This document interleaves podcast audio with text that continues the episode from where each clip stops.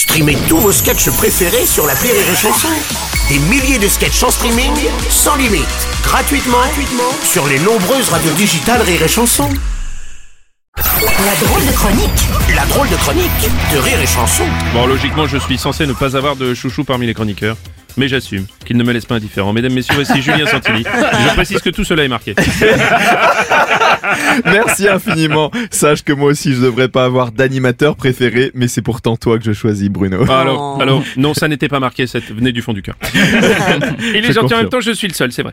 Euh, nous t'écoutons, mon cher Julien, aujourd'hui. Voilà, bah écoutez, moi je me demandais beaucoup de quoi j'allais parler cette semaine, Mm. et puis j'ai lu cette phrase dans la presse du président de la Tchétchénie, Kadyrov. Mm. Un homme, pour ceux qui ne le connaissent pas, tout en nuances et cherchant toujours le mot juste.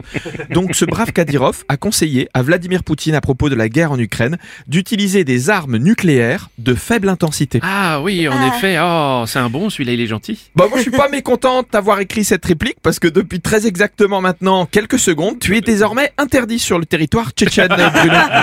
Il est terrible. Bon, j'attends ton analyse, du coup, euh, mon cher Julien. Alors moi j'ai beaucoup réfléchi à ces propos et je me suis dit mais une arme nucléaire de faible intensité, c'est ce que l'on appelle une oxymore. Sachez tous et tous dans ce studio qu'avant de prononcer le mot oxymore, ce matin j'ai tourné ma langue, cette fois dans ma bouche, ce qui était d'ailleurs pas du tout désagréable. Alors, attention, je ne suis pas en train de dire que vous n'avez pas de culture. C'est simplement qu'on va être honnête, on se connaît en off. À côté, on est copains. Et moi, votre vrai niveau de connaissance, je le connais. Eh bien, détrompe-toi, mon petit Julien, détrompe-toi. Moi, je sais ce que c'est qu'une oxymore. C'est une alliance de mots contraires. Exact, Bruno. Et dire mon petit Julien, c'est trop familier. Ce sera dorénavant Maître Santini.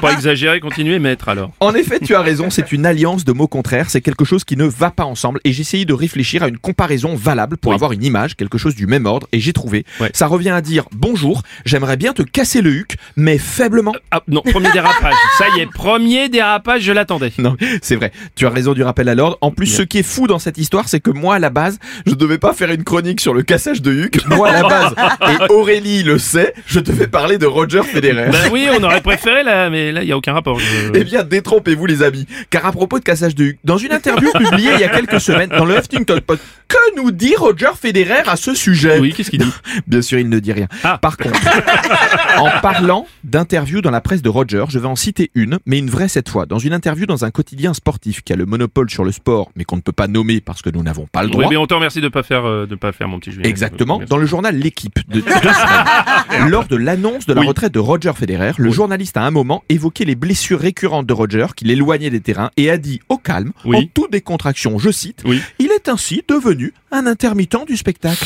Aïe, je crains le pire là. Et tu as raison. Là, j'avoue que ça me rend dingue parce que c'est pas la première fois et je suis sérieux que j'entends ce genre de remarques. Il y avait un autre journaliste qui un jour sur une chaîne de grande écoute avait qualifié Benoît Père de saltimbanque. Donc au final, si on analyse tranquillement, j'en déduis que dans l'inconscient collectif, un intermittent du spectacle, c'est soit quelqu'un qui joue pas, soit quelqu'un qui joue mal.